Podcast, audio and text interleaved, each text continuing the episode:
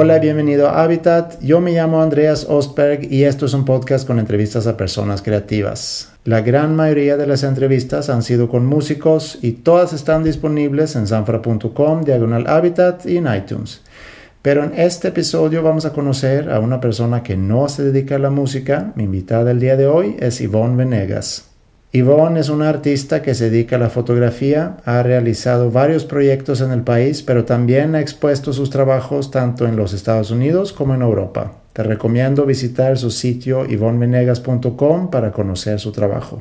Tuvimos la oportunidad de platicar durante una de sus visitas a Monterrey, donde actualmente está realizando un proyecto nuevo, Encontramos lo que pensamos iba a ser una esquina tranquila en la terraza de un café, pero tuvimos interferencia de gente hablando fuerte, carros pasando cerca y al parecer sin catalizadores, y hasta una construcción a la vuelta en la cual de repente arrancaron obras. El sonido sufrió, pero el contenido no, así que vamos a darle. Episodio 29 de Habitat desde un café en San Pedro García, Nuevo León, con Ivonne Venegas.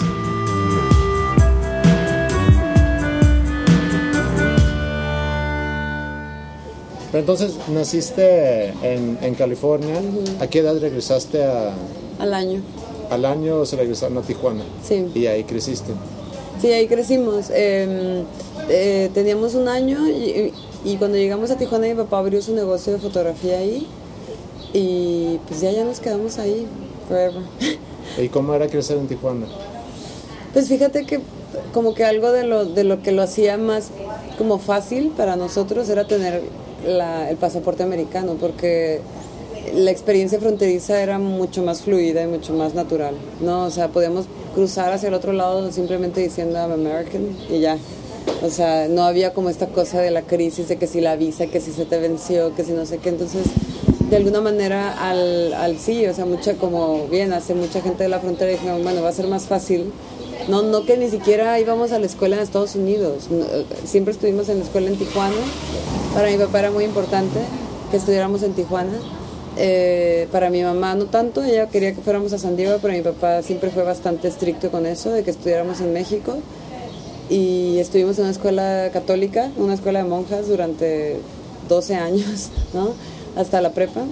Pues la verdad es que fue como pues sí fue como bastante importante la educación, ¿no? O sea, como que yo obviamente hasta a la fecha no me considero una persona católica, pero el haber crecido en una escuela de mujeres como que, más que nada creo que porque era una escuela católica, como que había una cosa muy importante con los valores, ¿no? Y creo que para los tijuanenses era importante porque esa, la clase apenas estaba formando.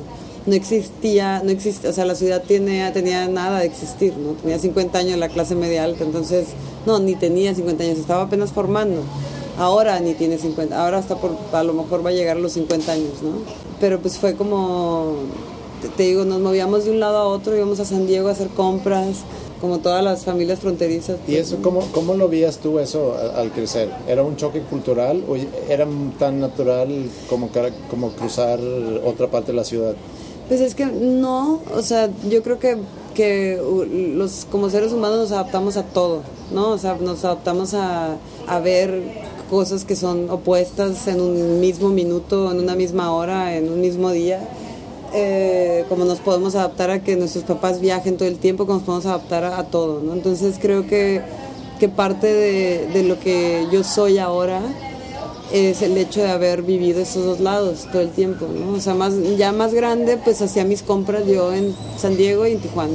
Los orgánicos los compraba en San Diego y lo demás lo compraba en Tijuana, ¿no? O sea, como que era muy normal tener un pie aquí y un pie allá, ¿no? Entonces, más bien a mí cuando me fui a vivir a México lo que me costó fue eso, no tener acceso a los dos lados y hasta la fecha, hasta la fecha, llevo cinco años en México y digo, yo no voy a comprar una ropa para mi hija aquí, si está carísima, prefiero comprarla en Target. O sea, estoy como, no puedo como quitarme eso de la mente, pues, ¿no? Es como el problema ese.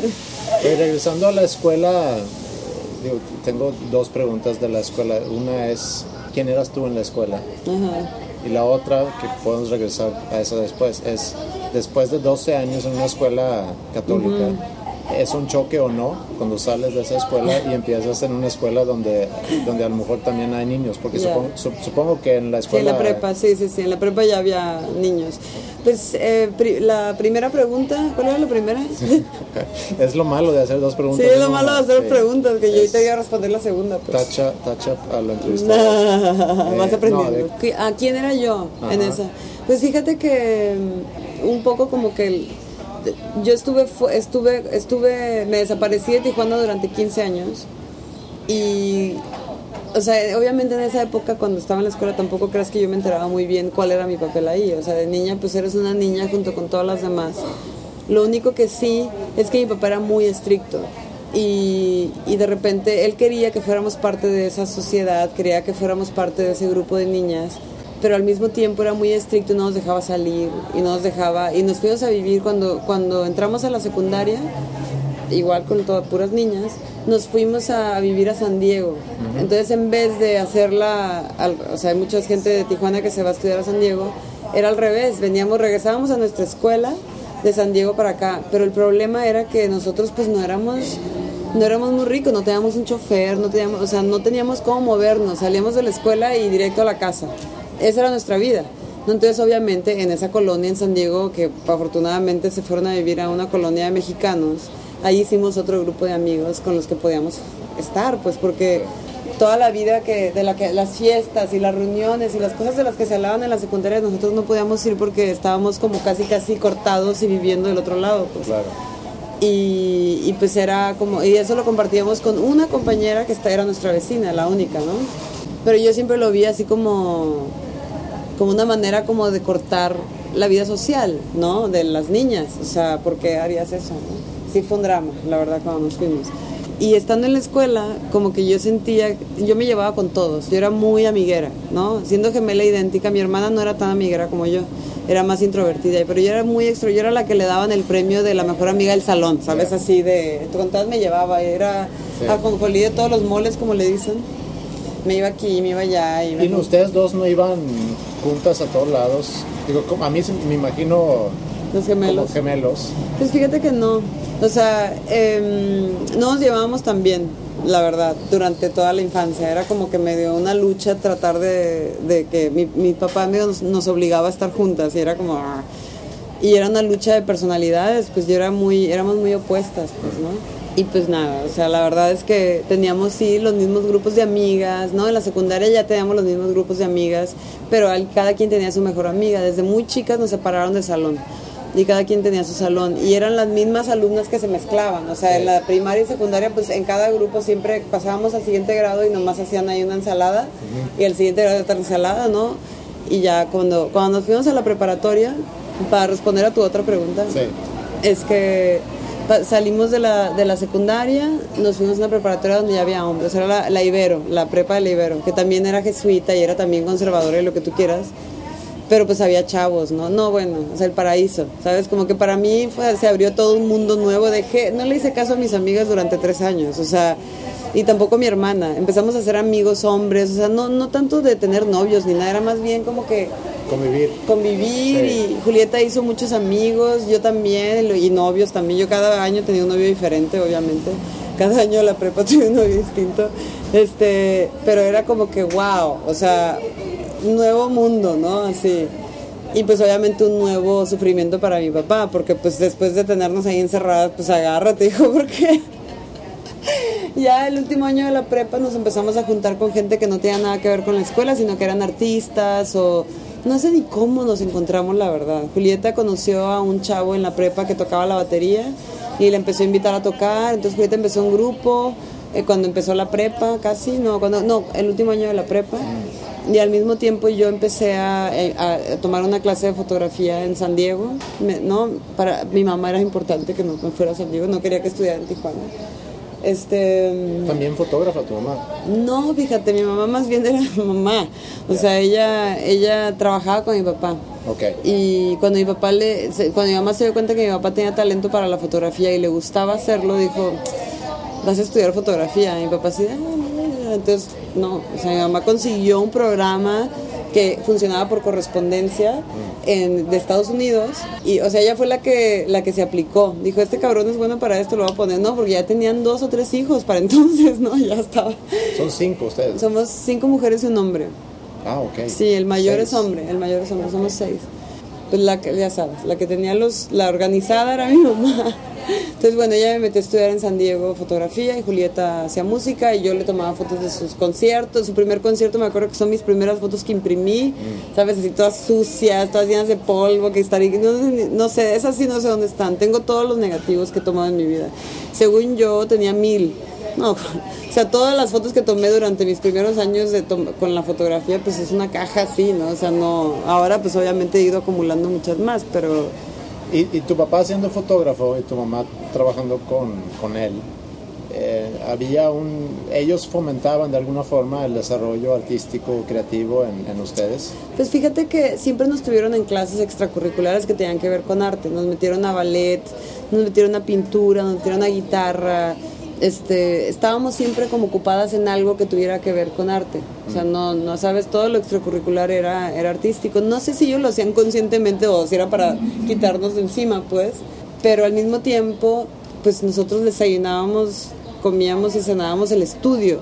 O sea, el estudio de fotografía, mi papá trabajando en fotografía, las fotos. Era como una vida diaria sobre las fotos. Y era mi papá revisando fotos en la casa, era como que, terminábamos de comer o algo. no éramos una familia tradicional, no nos veíamos para comer todos los días, ¿no? O sea, mi papá trabajaba obsesivamente, mi mamá también le hacía segunda y nosotras compartíamos mucho tiempo entre nosotros y las señoras que nos cuidaban, pues, ¿no?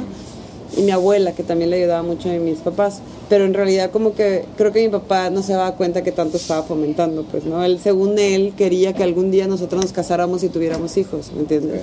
pero pues obviamente no era la primera cosa que nos enseñó, la primera cosa que nos enseñó pues, fue a trabajar, ¿sabes? O sea, cada quien lo interpretó a su manera, pero Julieta y yo, yo por lo menos lo interpreté de esa forma, o sea, como que primero era el trabajo y después era lo otro. Sí, ¿y, ¿y cuándo supiste o cuándo sentiste tú que... El llamado.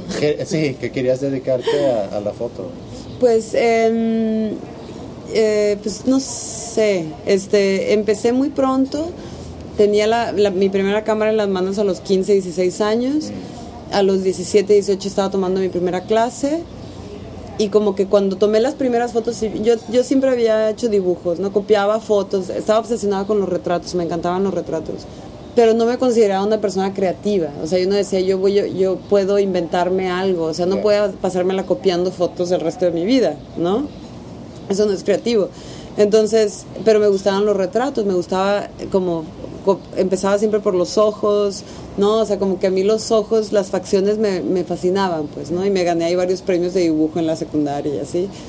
Y hasta que ya en la prepa hice, ahí tomaba fotos como por diversión. Finalmente tomé una clase y, vimos, mi hermana y yo ya nos hicimos muy amigas en la prepa. Éramos, o sea, fue la época más linda, la verdad, para, de nuestra relación. Ahorita es otra, pero todas son diferentes. Pero en esa época éramos nomás ella y yo y fue así una época muy linda y nuestra creatividad y nuestro apoyo de la una a la otra, pues no, o sea, para, para, para cualquiera de las dos, la otra era la más talentosa, la más así, le iba a ir increíble en la vida, ya sabes, era puro apoyo. Un día dijimos, vimos un concurso ahí que iba a haber de fotografía y dijimos, pues hay que tomar una foto, a ver. Entonces me fui a tomar una foto de unos niños, ¿no? Porque era un concurso de niños, no de la infancia. Claro que todo, hicimos todo el numerito, mandamos la foto, no sé qué, no pasó nada, obviamente pero después dijimos, hay que hacer otro experimento. Y la maquillé y le puse ropa y así hicimos unos retratos, ¿no? Así como de a ver qué pasa, pero así todas eh, ochenteras. Esto era en el 88, ¿me entiendes? Y, y, bueno, pues fue, fue como que un descubrimiento. Cuando vimos esas fotos, las dos nos quedamos, wow, o sea, esto es, ¿qué es esto? Ya sabes, como que wow. Y a partir de ahí fue que yo me clavé y empecé como a, cuando empecé a tomar clases, pues pues era como que, ¿no? Probaba diferentes cosas, todas las tareas no les hacía caso, las tareas yo, yo hacía lo que se me daba la gana, era como que me, me, me, encantó, o sea, como que no se me, no, no me bastaba, pues, ¿no? Yo decía, yo quiero ser fotógrafa de moda y pues obviamente al final de mi primera clase me dijo el maestro, pues fotógrafo de moda no creo que vayas a hacer, pero la verdad es que está, vas bien, o sea, no hiciste ninguna tarea como debías, pero pero te doy una calificación alta porque pues estás algo, algo o sea, te, te encanta, ¿no? O sea, como que esta es tu onda. Y, pues ya pasaron los años y pues yo la verdad es que, que, como cualquier adolescente que de repente, ay no, la fotografía, voy a hacer, mi papá es fotógrafo, qué hueva, voy a estudiar psicología y pues no, ¿cuál psicología? Y no, no, bueno, voy a estudiar etnología y no, no. O sea, como que pasé por varias, pero pues siempre volví a la fotografía y siempre, ¿no? Y empecé a hacer retratos y, retratos de amigos. Me fui a vivir a Portugal un tiempo y allá seguía tomando fotos de amigos. Me regresé a, a Tijuana, seguía tomando fotos de conocidos artistas y, y, luego hasta que eventualmente me vine, me fui a vivir a México. No, hice un proyecto, hice mi primer proyecto en el 94. Pero esto es antes o después de, de- de estudios. Pues, eh, eh, pues es que mis estudios, no, nunca hice una carrera. O sea, yo estudié todas las clases que había de fotografía en, la, en el colegio. Acabé la prepa, me fui a San Diego a una escuela de fotografía. No, no una escuela de fotografía, perdón, no, no existía eso. Las escuelas de fotografía eran de Los Ángeles para arriba, pues. Y eran muy caras. O sea, yo realmente no, no me imaginaba lo que era eso. Mi papá nunca fue a la universidad tampoco. O sea, ellos estudiaron, pero mi, mamá, mi papá estudió, pero pues así, ¿no? Ya. O sea, nunca fue tema en tu casa que Nunca que fue un estudiar tema, un nunca carrera. fue un tema, no. No, entonces la verdad es que pues por mí tampoco nació, ¿me entiendes? Como que decía, ay, bueno, yo quiero irme a vivir a, Julieta se fue a vivir a México, estudió ahí música en diferentes lados, Sí. estudió siempre el piano desde niña, entonces se fue a vivir a México, yo voy a México a hacer lo mío, desde muy chica, como a los 21 años o algo así. Y pues yo la verdad es que entre Portugal, Tijuana, me fui al DF, no sé qué, y pues ya, o sea, ya como en el 94 hice mi primer proyecto, tenía 23 o 24 años. Ok. y, y pues decidí que, que pues sí, que esa era la onda, pues que hacer mis proyectos, hacer retratos, retratos era mi onda totalmente, ahí descubrí por primera vez algo, sabes que hasta la fecha sigo viendo, que son como el, el momento este entre el acierto y el error, ¿no? Como que algo ahí que se queda como suspendido. Y, y pues ya, o sea, como que dije, esto es la onda, me fui a vivir a México, según yo iba a ser la Annie Leibovitz de México, me puse a, a fotografiar bandas y me puse a fotografiar gente para revistas y no sé qué. Y después de dos años dije, pues aquí no voy a crecer nunca, me quiero ir a Nueva York, entonces me fui a- o sea, me solicité un estu- estudios en Nueva York, obviamente, después de muchas conversaciones y mucha búsqueda ahí, ¿no? Porque estuve estudiando también en México, pues yo siempre estudiaba, porque pues como no había hecho universidad, Sí. este y conocí a unos maestros ahí que venían a dar clases del ICP para al DF el ICP o sea me platicaron de esa escuela que era una escuela de fotografía internacional de, de un año un programa de un año te ibas a vivir a Nueva York un año costaba 10 mil dólares este y pues era enfocarte un año nada más a, como a la fotografía no y yo así como pues eh, I could do it, ¿sabes? Como que una excusa para irme a Nueva York, ¿sabes? Así como de, bueno, para irme a hacer fotógrafo comercial en Nueva York. Cuando me fui a Nueva York, empecé a ver la fotografía comercial como así, en- a los dos días de estar en Nueva York dije, o sea, hay como millones de fotógrafos en Nueva York, o sea, yo qué voy a hacer aquí, nunca he sido una persona competitiva, pues o sea, yo nunca he sido así como de voy a hacer lo mismo que los demás y voy a sobresalir, ¿sabes? Sino que más bien ha sido siempre como que yo voy a hacer yo. O sea, yo tengo mi propia identidad y no puedo hacer nada. O sea, no lo estoy haciendo por competencia, lo estoy haciendo porque es lo único que yo puedo hacer, ¿no? Oye, obviamente eso fue importante. Escuché en una entrevista contigo que mencionas que cuando tú encontraste la foto o, la cámara o, o cuando empezaste a tomar fotos, que, que te ayudó a, a ti a encontrar tu identidad. ¿A qué te referías con eso? Pues es que yo creo que lo principal es que siendo gemela idéntica, tenía que encontrar una identidad. O sea, era como que, pues sí fue eso, fue a los 16 años que cuando mi hermana empezó a hacer música, yo empecé a hacer foto y como que ya dejamos de ser las cuatas, ya dejamos de ser las gemelas. Sí. Y yo lo que pienso es que fue tan joven porque lo necesitaba mucho. O sea, a los 16 años, pues quién dice voy a hacer fotografía o voy a ser licenciada a los 16 años. ¿Con qué soñabas a los 16? Pues con ser famosa y con ser, ya sabes, así como hacer fotografía. Pues en ese entonces, pues O sea, nomás sí- quería hacer retratos, no sabía otra cosa, la verdad. Sí tenías el sueño de, de la foto entonces. Sí, sí, pero tenía el sueño de la foto porque era lo único que sabía, ¿me entiendes? Lo único que, me- que había probado y que me parecía que yo podía hacer algo bien ahí, pues. Y siempre he pensado eso, es muy chistoso porque paso de un proyecto a otro y lo veo y digo, wow, o sea, este es, esto es la onda. Porque nadie me entiende. Y luego paso al siguiente y digo, ah, pues ya mejoró. Entonces, y luego paso al siguiente y, oh, ya mejoró. O sea, como que voy viendo mi propia evolución, pero nunca me doy cuenta como que pienso que está, como que es esto, ¿me entiendes? Pero obviamente es porque para mí hacer fotografía es tener como eso, es precisamente eso, es un reflejo de mi identidad. Entonces, mientras yo voy creciendo, va creciendo mi trabajo. Y si, por ejemplo, un día siento que mi trabajo ya no es crecimiento, a lo mejor ya me voy a dedicar a otra cosa, y a lo mejor ya me voy a dedicar al cine o me voy a dedicar, ¿me entiendes? Pero si mientras yo pueda seguir haciendo proyectos de fotografía que son pues complejos y que van más o menos paralelos a la manera en que yo pienso y voy mi, mi mente va evolucionando pues ahí va, ¿me entiendes? Voy a seguirlo haciendo. O sea, como que ya mi, el, libro, el libro nuevo no puede ser como el anterior. Y el proyecto que estoy haciendo ahorita no, no es para nada como el anterior. O sea, tiene cosas del anterior, pero no es para nada como el anterior. Y así, ¿me entiendes? Como que voy tomando de los pasados para avanzar, nada más. Pues es como que... Y sí, sí, o sea, yo, yo lo entiendo y a veces creo que está mal, la verdad, porque yo como que a mis alumnos, a todos, o sea, hablo acerca de una mirada personal, que es la única forma de hacer fotografía, la única forma de crecer, la única forma de identificarte ante tantas fotos que hay en el mundo, ¿me entiendes? Y ahora más que nunca. Pero de repente también le das mucho peso a cómo los otros miran eso, pues, ¿no? O sea, la respuesta que puede tener, la aceptación que puede tener, si te aceptan en una bienal, si no te aceptan, si no te dieron del premio, o sea, es como que ¿sabes? También es una cosa que tomas muy personal, entonces como que es, un poquito como que de dos filos, pues, ¿no? Porque yo siento que sí es, sí ahora cada vez más, o sea, con el tiempo y con la experiencia y con la práctica, lo ves y, me reconoces, o sea, cada vez más, o sea, es un estilo obviamente que he ido trabajando durante 20 años, ¿me entiendes? O sea, pero pues sí es cansado, ¿me entiendes? Que le des tanta importancia a, a, eso, pues es como una parte de ti que está ahí en el mundo como vivo también y está pegado todavía, eso es muy raro, pues sí, es... Oye, y el apoyo que mencionaste ahorita que recibiste mucho apoyo, ¿tú crees que hubieras recibido el mismo apoyo si hubieras sido hombre? O sea, ¿Tú crees que siendo mujer facilitó que tú escogieras libremente, en este caso, dedicarte a la foto? Eh pues no sé, yo creo que porque mi papá es fotógrafo. Yo creo que si yo hubiera sido hombre y mi papá siendo fotógrafo, hubiera sido el mismo apoyo. O sea, mi, mi papá hubiera querido que yo heredara su negocio.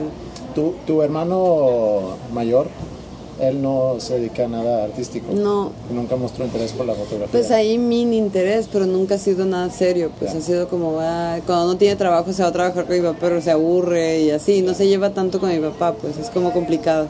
Okay. Pero, pero lo que pasa también es que yo tenía una relación muy particular con mi papá. Eso también lo hace más complicado. ¿Sabes? The plot thickens. O sea, o sea, es como, de alguna forma, era mi papá bastante obvio que yo era su consentida. Mm. Y yo tenía una comunicación con él que, o sea, eso me permitía tener una comunicación con él más allá, ¿me entiendes? Como que más que con mis otros, yo tenía cierta confianza en decirle las cosas que pensaba, tenía como que, y él como que sí respetaba mucho lo que yo le decía, pues, ¿no? Era, era, o sea, era, era difícil mi papá, de más joven, ahorita ya es un viejito adorable, pero, pero en su época era un cabrón, ¿me entiendes? Era pues ahí un pobre güey que su papá se lo madreaba y, ¿me entiendes? O sea, estaba muy enojado con la vida, ¿no? Entonces eh, nos tocó pues un papá bastante tirano, la verdad, pero era como que todo por la familia, ¿no? O sea, todo, todo lo que él hacía era por su familia, ¿no? Obviamente también tenía su ego y le encantaba ser la celebridad local porque tenía su grado de celebridad en cuanto a ser el fotógrafo que todo el mundo adoraba y todo el mundo quería que fuera el fotógrafo de sus fiestas se volvió como un, como un, este, un símbolo de estatus para una, una, clase que se estaba construyendo. Pues, o sea, lo que sí es que mi papá siempre me presionaba que aprendiera a ganar dinero con mi trabajo, cosa que yo no era que no mostraba interés, pero, pero como que mi camino era otro. O sea, si tú te dedicas a hacer un tipo de fotografía que revela tu identidad o que te hace ver cosas de ti mismo, que pues no es necesariamente el camino seguro al, éxito y la lana, ¿me entiendes? O sea, como que y mi papá eso no lo entendía. O sea, hasta la fecha. Hasta la fecha todavía le sorprende que una foto se pueda vender en una galería, pues, ¿no? Por más de lo que él vendió el álbum o por más de que, ¿sabes? Como que todavía es como no entiende esa cosa del valor de las cosas y de las fotos y, y que yo venda, o sea, de repente eh, hice una edición de su trabajo, de su trabajo de los 70, de sus negativos y, y, un amigo mío, un dealer de Francia, empezó a vender esas fotos. Están en varias colecciones de fotografía latinoamérica, de, latinoamericana, están unas fotos de mi papá de los 70 de Tijuana. Y mi papá no lo podía creer cuando yo le daba dinero, le dije, se vendió. ¿Cómo? ¿Qué es esto? O sea, no lo, no lo podía creer, pues, ¿no? ¿Y, ¿Y, haber sido la consentida no causó conflicto con Ay, tus claro, otros hermanos? Claro que causó conflicto, o sea, era lo más horrible que podía... O sea, era como que un privilegio que te, que te volvía vulnerable y te, te, hacía más daño del que te hacía bien, ¿sabes? O sea, a mí me, más bien no, no me hizo nada bien que mi papá hiciera ese tipo de cosas con mis hermanos, éramos muchos, ¿no? Y éramos bullies, y éramos como, ¿me entiendes? O sea, no, no puedes hacerle eso a ningún niño, pues como darle esa responsabilidad y como que tener que enfrentar a todos estos así viéndote así de, ¿no? Oye, el, el proyecto que mencionaste hace rato, por el 94 más o menos que dijiste que armaste tu primer proyecto. ¿Fue un proyecto pagado? Tuve una beca del Estado.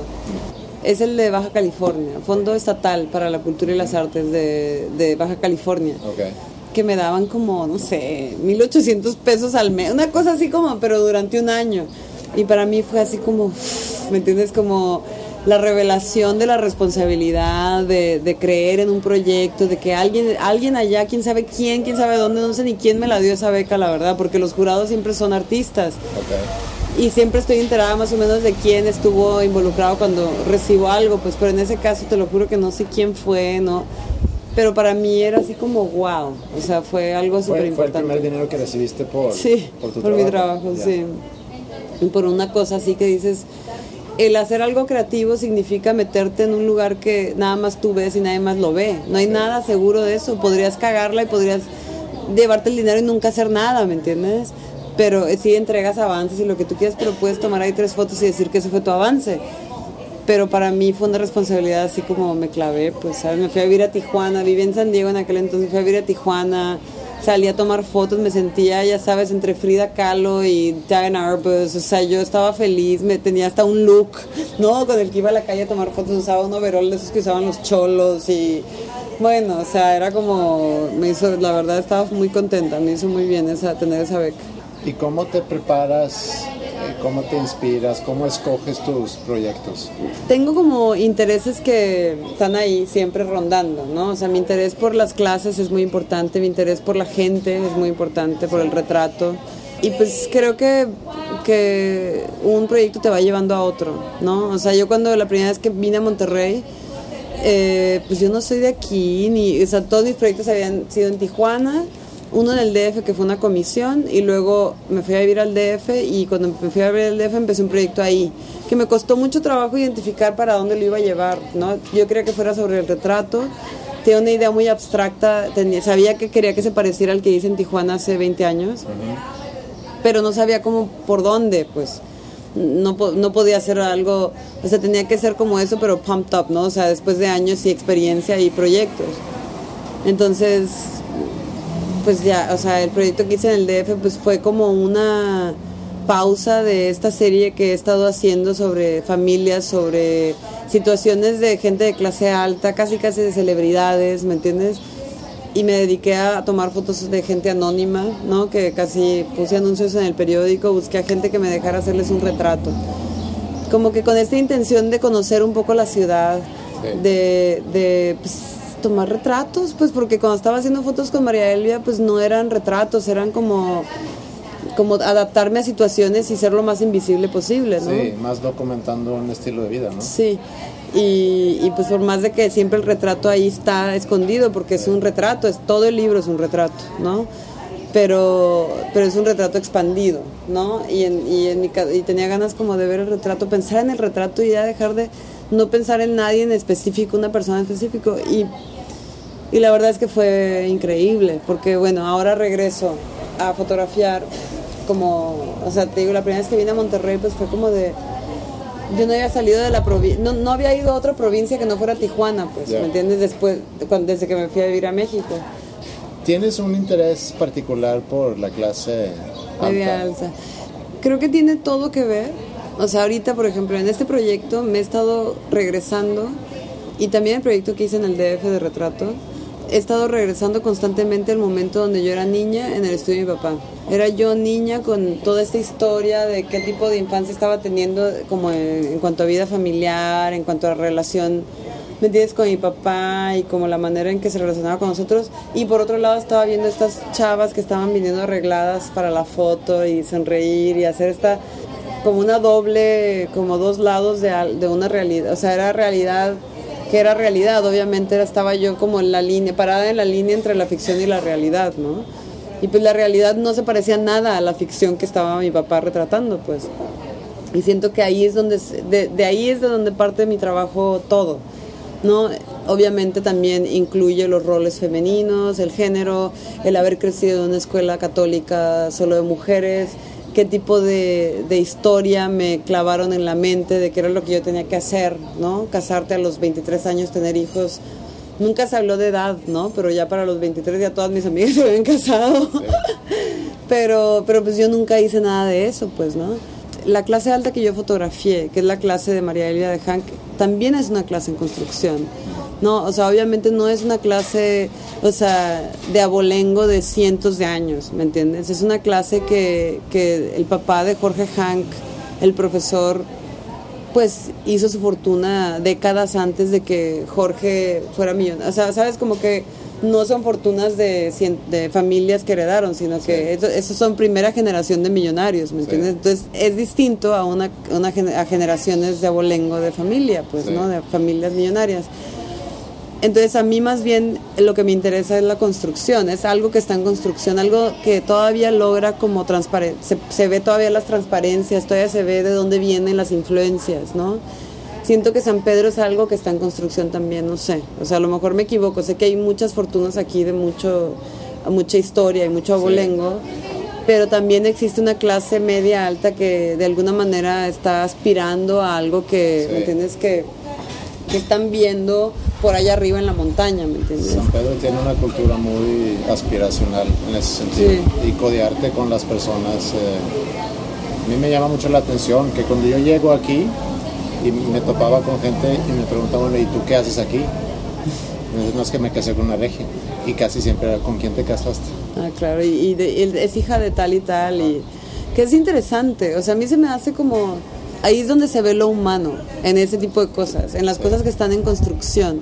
¿Sabes? O sea, cuando yo me imagino que me dicen, y no te dan ganas de ir a fotografiar las familias, Francia, Italia, no sé, familias con historia de cientos de años, ¿me entiendes? A mí la verdad no. O sea, a mí me gusta como esta clase mexicana donde donde obviamente también conecto, o sea, yo llego aquí y tengo ya amigos, ¿me entiendes? O sea, no es de que, de que vengo a fotografiar lo ajeno, vengo a fotografiar lugares donde yo me siento que de alguna manera me vuelvo, me puedo integrar, pues, sí. ¿no? Y eso me gusta, es importante para mí para poder trabajar, si no, no puedo trabajar. O sea, lo único que yo estoy haciendo, como fue en el caso de María Elvia, nuestro, nuestro trato, digamos, nuestro, nuestra negociación tenía que ver con que yo estaba haciendo un retrato que iba a perdurar, ¿sabes? O sea, no era un retrato como el Sierra Madre, como los chicks, no son esos retratos que son para este, este día, este momento, claro. esta semana, Ajá.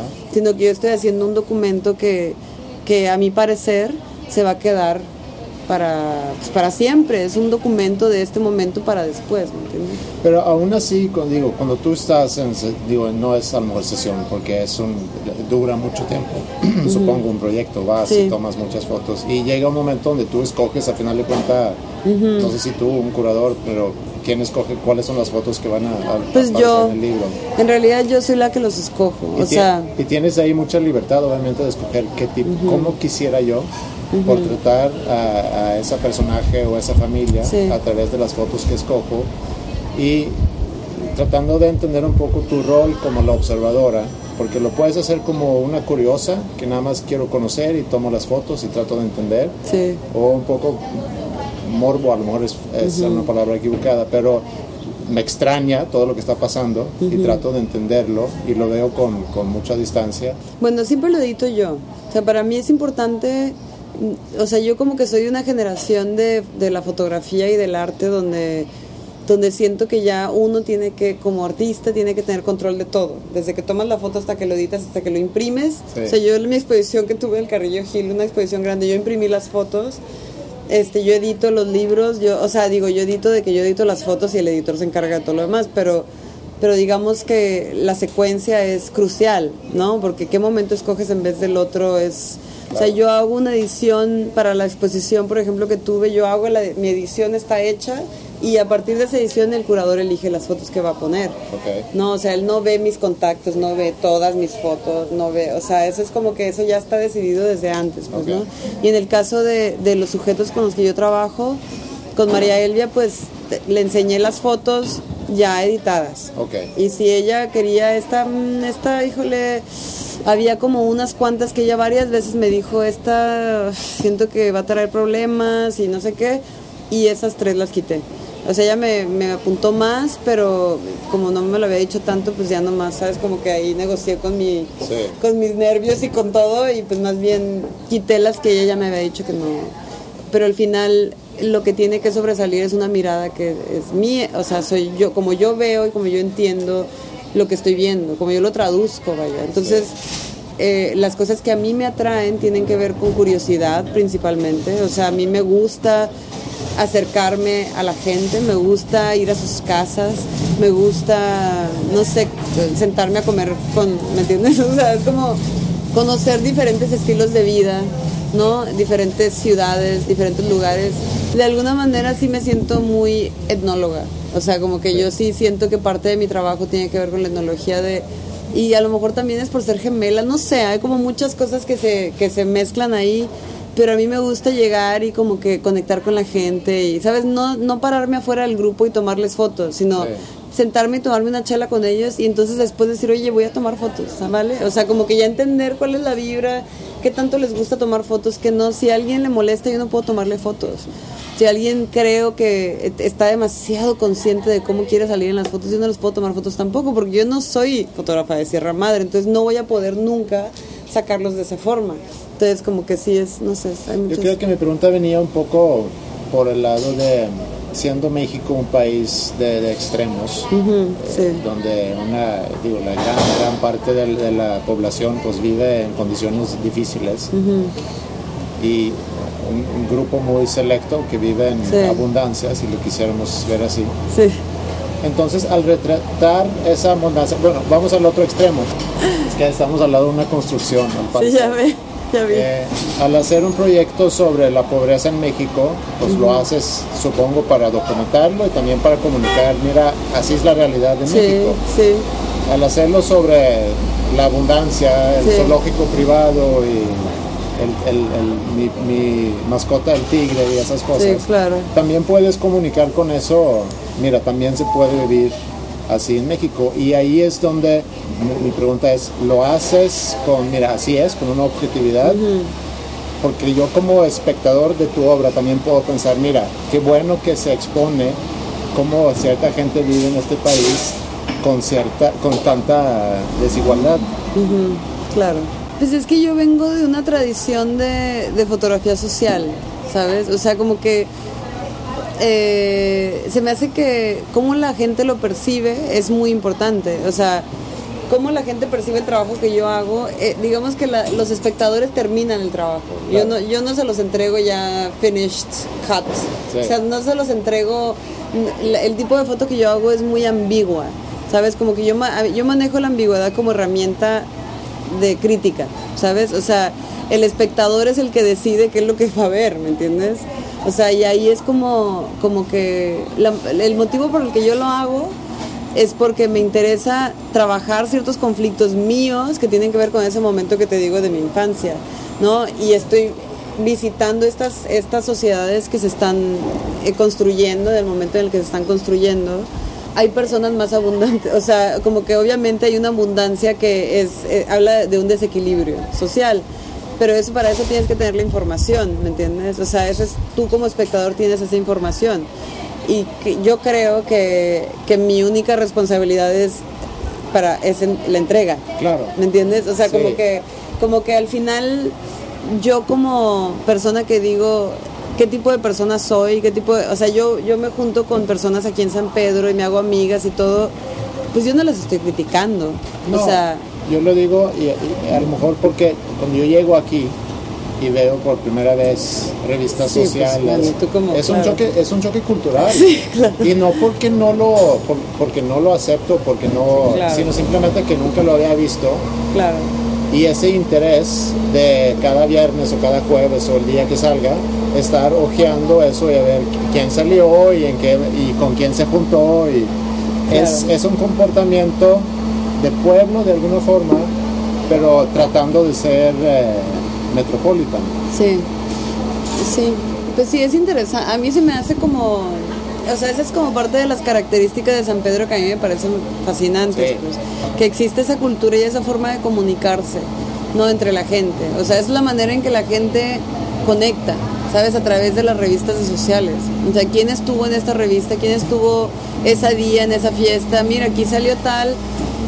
O sea, como que a mí se me hace interesante la importancia que tiene el hecho de que te hayan escogido para que salgas en esa revista, ¿sabes? Y eso es algo que tiene una historia, ¿no? O sea, que del 74, el primer Sierra Madre, cuando hablaban por teléfono y decían, o, o pusieron su anuncio que decía, por favor llámanos para ir a tu fiesta porque queremos crear comunidad. Ahora que es la revista con que tiene toda la publicidad del periódico, ¿me entiendes? Ahí como que el norte, que son los que sacaron el primer, o sea, ahí como que establecieron algo, encontraron un punto, algo que se volvió parte de la comunidad y parte de sus costumbres, Sí. que a mí se me hace absolutamente regio, ¿me entiendes? ¿No Encontrar eso. en otras partes? Que yo sepa, a, a este grado no. O sea, en Tijuana no existe. En Tijuana hay dos paginitas de sociales en el, en el periódico local y, y pues la gente lee quién y lee el, el de las celebridades, no lee el de los locales, ¿me entiendes? O sea, como que eso a mí se me hace como, se me hace maravilloso. Que a alguien se le haya ocurrido y haya sido tal éxito que dices, es que son como los midas, los, los regios, ¿me entiendes? Tienen esta cosa de cómo hicieron esto en el en esta rodeado de montañas donde no se podía sembrar nada o no se podía, o sea, ve este imperio, ¿me entiendes? Inventaron el Facebook en el 74. Exactamente, imitaron- exacto. O sea, es algo que precede las redes sociales. Claro. Y es un experimento, ¿no? Es un exper- Sí. o sea, sí es, es bastante, a mí, a mí me parece como bastante wow, o sea, maravilla, ¿me entiendes? Como el, el- la como todos los elementos que se juntan y cómo es el carácter de la gente, pues, ¿no? Oye, hablando de Facebook, eh, hay 350 millones de fotos que se suben diario a Facebook. Yo creo que, ¿cuántas dirías que son de, de San Pedro? ¿Puedo hacer un cálculo? wow. Y hace, hace poco hubo un- una serie en la televisión sueca que a mí me gustó mucho que se llama Todos somos fotógrafos. Y habla no, sobre el hecho de que pues, todos, Todos son somos fotógrafos, sí. eh, claro. Y, y con eso, de que se toma tantas fotos, este, todos tienen acceso a un equipo que puede ser profesional o puede ser un, un smartphone. ¿no? Ajá. ¿Cuándo sentiste tú que yo sí soy fotógrafo? no? Es chistoso porque sí, cier- o sea, eh, y eso es una cosa que todos somos fotógrafos, o sea, todos son fotógrafos, es una como una frase que se oye, no, ahora todos son fotógrafos, ¿no? Y como que, obviamente yo creo que, no sé, o sea, yo podría decirte que, que no- a mí cuando me dicen a que tú, tú- o sea, cuando dicen, eh, a la gente le encanta decir soy ingeniero, soy fotógrafo, soy, pero a mí cuando me preguntan tú qué haces, yo digo hago fotografía. Ajá. O sea, yo no puedo decir que yo soy.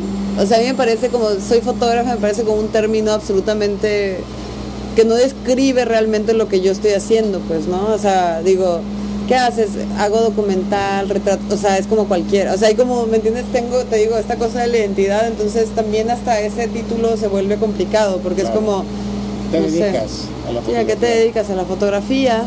Hago proyectos de foto para libros, o sea, en realidad como que no sé, ¿me entiendes?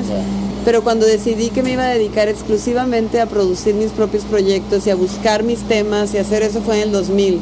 Ok. O sea, fue cuando me, cuando me cayó el 20 de que, de que la fotografía comercial no, iba, no era para mí porque yo no tenía el carácter. O sea, al final como que hay un carácter, ¿me entiendes? Puedes, tienes que poder reunir una serie de elementos para ver qué- a qué carrera te vas a dedicar. No, no todos tenemos carácter para ser abogados, no todos tenemos carácter para ser arquitectos, ni para ser educadores inclusive, ¿me entiendes? Entonces, cuáles eran mis, como tratar de terminar de entender cuál iba a ser mi rollo me, tomó, cumplí 30 años para poder decirlo, ¿sabes?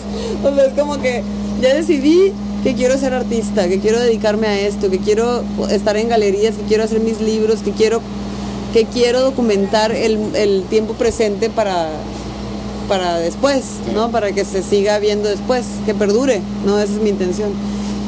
Pero, pero esa, es- esa pregunta de, que, de que todos son fotos, las fotos, siento que, que a la gente que está haciendo fotografía le da una responsabilidad más allá de sentirse amenazado. O sea, siento que está cambiando completamente el mercado, ¿sabes? Eso sí, lo va a cambiar y lo está cambiando porque, porque sí es, es muy fácil tomar fotos. o sea, tomar una foto bonita, pues no es tampoco tan complicado, ¿me entiendes? Y si no la tomaste, pues la reglas y la tomaste, ¿me entiendes? O sea, nadie tiene que saber. Pero entonces, ¿qué es lo que uno hace con una herramienta tan trillada? Siento que, que se empieza a poner más interesante, ¿sabes? O sea, como que yo lo que les digo a mis alumnos es que tener una mirada personal es lo único que te va a identificar de los millones y millones de fotos que hay en el mundo, ¿me entiendes? O sea, en realidad, entonces, ¿cómo encuentras esa mirada personal? Pues es haciendo exactamente lo que tú quieres en tu corazón hacer. Si no haces eso, nunca vas a tomar fotos buenas. O sea, a lo mejor sí, tomas fotos buenas y bonitas, ¿me entiendes? Pero fotos que te van a identificar y te van a, te van a diferenciar de, de otras, es la única manera de poder hacerlo. Bueno, si no eres fotógrafa, entonces ¿quién eres? No, no estoy diciendo que no soy fotógrafa, nunca dije eso. No, no, me refiero a... No, pero yo comparto eso contigo. Sí. Eh, cuando tú le pides a, a un grupo de personas presentarse, Sí. se presentan yo soy ingeniero o yo Ah, soy claro. este, este, soy casado me llamo Andreas nací en Estocolmo Suecia pero realmente no dicen nada de quién soy Pues sí, eh, o sea, son los títulos, ¿no? Pero es que yo creo que, que yo creo que lo que a mí se me hace en la vida en general, en total, es que siempre estamos en construcción, ¿sabes? O sea, sí, sí, no, justo tenemos una construcción al lado y oímos todo este ruido. O sea, siempre estamos como, o sea, yo siento que, que, que no termino de aprender nunca. Eh, There's never a finished product. Nunca está el producto terminado, ¿me entiendes? Entonces es como que no sé, como no, no necesito tener un título. Y entre más pasa el tiempo, menos lo necesito.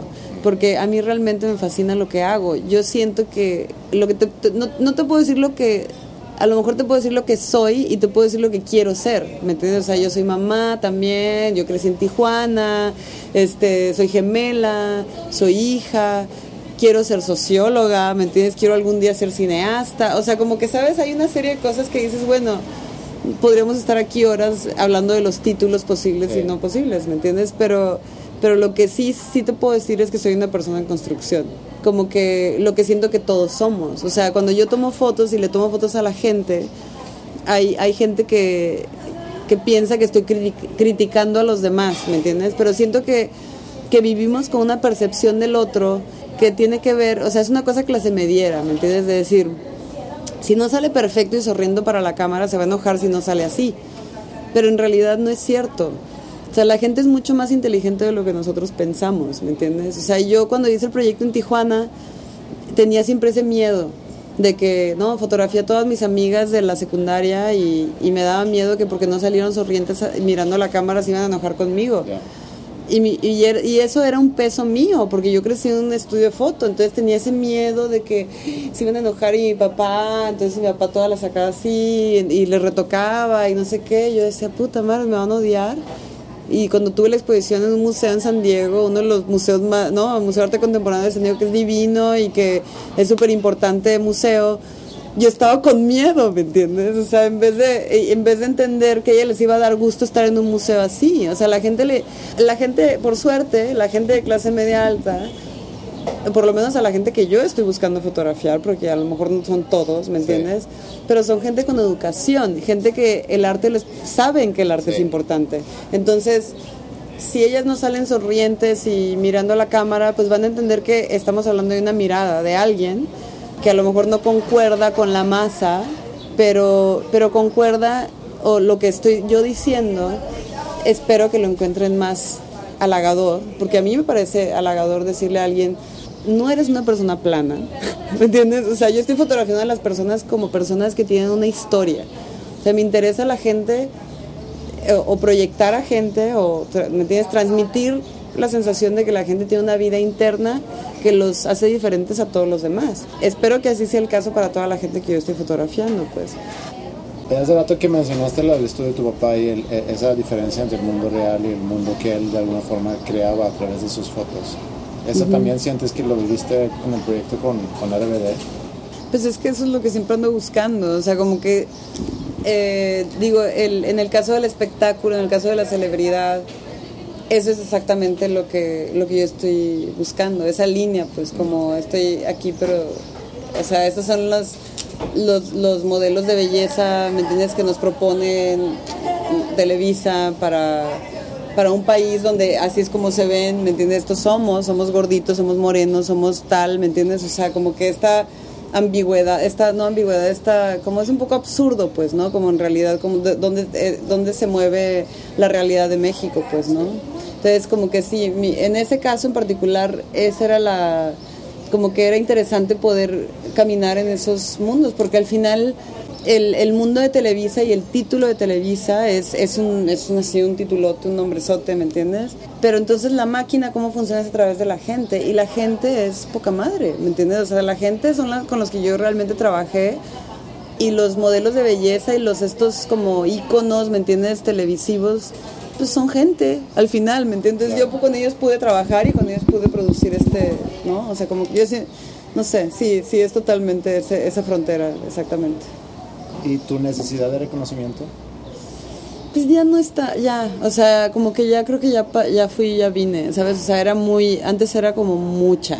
Antes sí era como de, cuando tenía fotos se las quería enseñar a mis amigas y que me dijeran que qué bonitas y se las quería enseñar, a, no, a mis colegas, a mis maestros y quería, necesitaba que todo el mundo me dijera, sí, este sí, este, esta está padre, qué increíble, que siento que estoy en un momento como creativo, como muy claro, como que mi camino está muy claro, obviamente hay, o sea, mi, ¿cómo se dice? Mi proceso de trabajo es un poco como siempre tambaleante, ¿no? Ese es mi estilo y así es como ya me acepto ser así.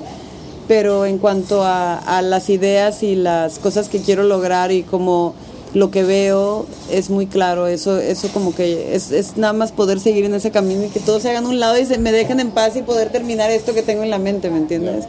Ya el reconocimiento pues ya es algo que viene a partir de eso, los reconocimientos que he tenido, que son importantes y que son hermosos, siempre es como algo que, que ayuda, ¿me entiendes?, a seguir en ese camino y te, a la hora de presentarte con gente que no tiene la menor idea quién eres y quieres que entiendan que es importante lo que estás queriendo hacer, esas cosas ayudan mucho, ¿no? Como un eh, cineasta hace su storyboard para su película, y puedes saber, mira, esto va a ser, y inclusive decidir, bueno, el orden de que primero esta toma y luego esta escena y, y aquí empieza y aquí termina.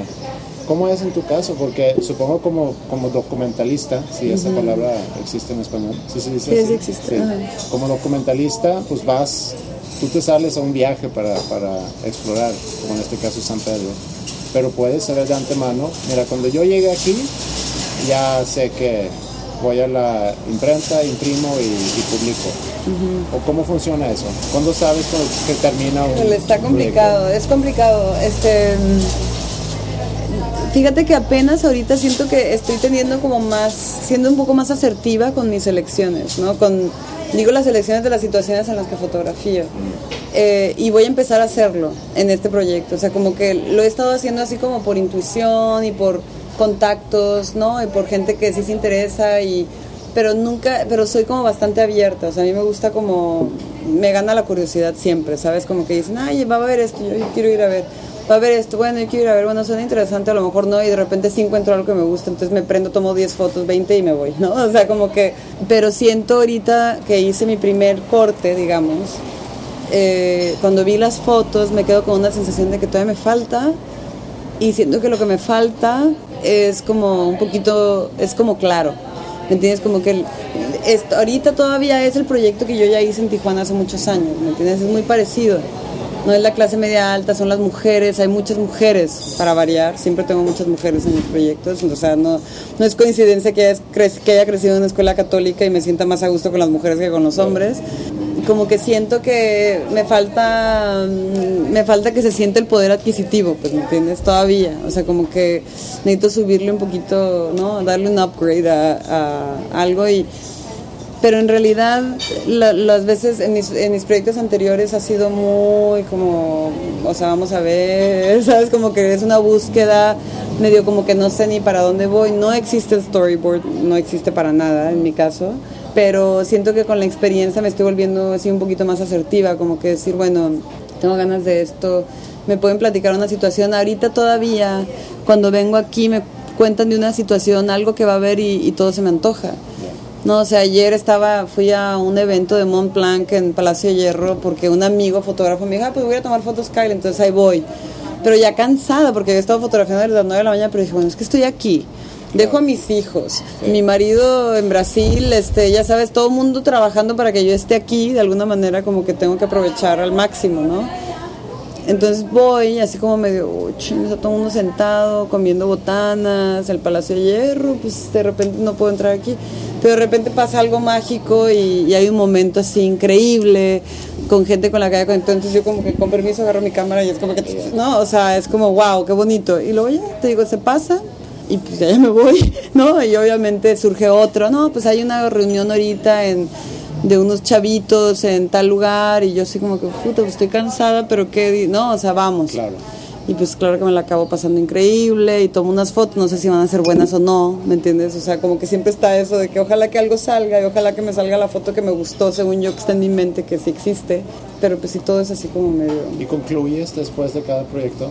O sea, ¿haces tus conclusiones para, para cerrarlo o Fíjate, con María Elvia como que terminé el proyecto, o sea, yo hice el primer corte del libro, o sea, ya, ahorita no, no estoy lista para hacer el primer corte del libro de San Pedro, todavía me falta, pero en el caso de María Elvia lo hice como después de tres años de estar tomando fotos, se lo enseñé a María Elvia y entonces María Elvia me dijo, bueno, esta foto, ah, pero me gustaría que salieran todos mis hijos, o sea, me hizo pedidos muy específicos, y entonces eh, con esos pedidos específicos hice dos viajes más a Tijuana y terminé el libro. Y, pues así así así lo terminé pues con pedidos específicos. Aquí no sé cómo funcionaría me refería más a conclusiones propias que tú puedas hacer después de un proyecto pues siempre o sea en realidad parte de trabajar en un proyecto es buscar un o sea tratar de, de formular preguntas tratar de o sea, en el caso de María Elvia, como que yo aprendí mucho acerca de mi propia experiencia como fotógrafa de social, o sea, como hija de fotógrafo de social. O sea, siento que hubo cosas que no fotografié, que tendría que haber fotografiado, pero no fotografié como por miedo, por pena, por timidez, ¿me entiendes? Entonces, como que. Y nadie me decía que no, nadie me, nunca nadie me dijo, no, no puedes tomar eso, ¿me entiendes? y entonces yo cre yo era la que los creaba. ¿no? Entonces es como, no puedes editar antes de tomar la foto, ¿sabes? O sea, primero se toma la foto y luego se edita. Claro. ¿Hay algo que no te he preguntado, que te debería haber preguntado? No sé. ¿O algo que quisieras agregar? No, pues estoy como, ahorita estoy disfrutando este proyecto de San Pedro y es como un, este, ahorita acabo de terminar el primer año de, trabajar aquí y me doy cuenta que me falta mucho más, pues, ¿no? Como que he estado, he estado como dentro de una clase particular, dentro de un, no sé, como dentro de un estrato de, de esta sociedad fotografiando, pero siento que me tengo que expandir un poquito más. Tengo una artista que admiro muchísimo, que es una holandesa que se llama Rineke Dijkstra, que hace retratos muy clásicos, ¿sabes? De así como de la escuela de Vermeer. Es, es una retratista impecable que toma con 4x5, con película, igual yo también tomo película. Y la conocí hace, hace algunos años, trabajé con ella en un proyecto que hizo en Tijuana. Y mi sueño es como tener esa, esa es la persona más sencilla que, que puede existir, ¿sabes? Completamente estrella en el mundo del arte, ¿me entiendes? Ahí en el mundo, en el en, en The West por lo menos. Y ella como que sabes, como que ella a lo que se dedica es a la gente, lo que le interesa es la sociología, ¿no? Porque yo siento que los, los holandeses tienen algo de sociólogos, hay una cosa muy cabrona de observar a los otros. Y, y como que, no sé, o sea, hace absolutamente lo que ella quiere y tiene el dinero para hacerlo. Mm. Eso es lo que yo quiero, ¿sabes? Como poderme dedicar a mis proyectos y poder mantener a mi familia, ¿sabes? O sea, no, o sea, ahorita todavía siento que la estoy perreando, ¿sabes? Como que... Ah, este viaje que vengo a San Pedro, en esta ocasión, es la primera ocasión en todo el año que vengo a tomar fotos en que alguien me está pagando el viaje, no yo. Y eso ya es un avance, ¿me entiendes? Ahí va poco a poco, como que dices, por lo menos no tuve que escarbarle yo a mi cartera para pagar mi viaje y pagar mis rollos y pagar mi todo. Y eso ya es un avance. Yo suelo vivir de becas o de apoyos o algo así, pero este proyecto se ha dado sin ningún apoyo porque así se ha dado, o sea, lo arranqué hay gente que se espera hasta que tiene el apoyo para arrancar el proyecto. Pero si yo, en mi corazón está empezar el proyecto y siento que ya es momento, no hay manera de esperar el apoyo. O sea, como que yo más bien lo arranqué y tengo apoyo de gente ¿no? que, me, que me recibe en sus casas, como, como Marty, como Vero, como, ¿sabes? Gente que... Y esos son los apoyos que he recibido, pues. ¿A quién me recomiendas entrevistar en este, para este podcast? Eh, hay pues, Julio Horta, que es un chavito que se acaba de ir, a- se va a ir a la maestría en Cal Arts, que es este, pues, recién nuevo, nuevo, es de aquí de San Pedro y, y está saliendo como una estrella del mundo del arte, cosa que está muy emocionante. Siempre pido a la persona que entrevisto que escoja una canción para terminar. Entonces, no sé si tú tengas alguna canción propia o si quisieras escoger una canción de, de alguien más. Pues a mí la verdad es que alguien que me, que me gusta muchísimo escuchar y que, y que siempre que cuando trabajo ahí está siempre.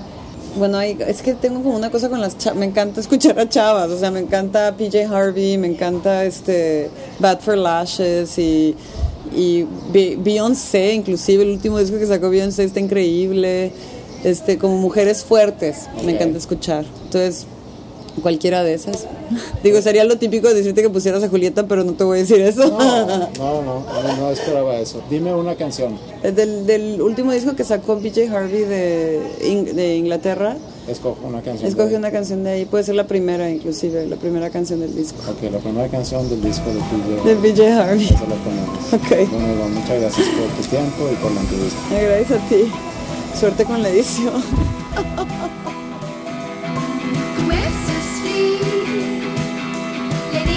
shade.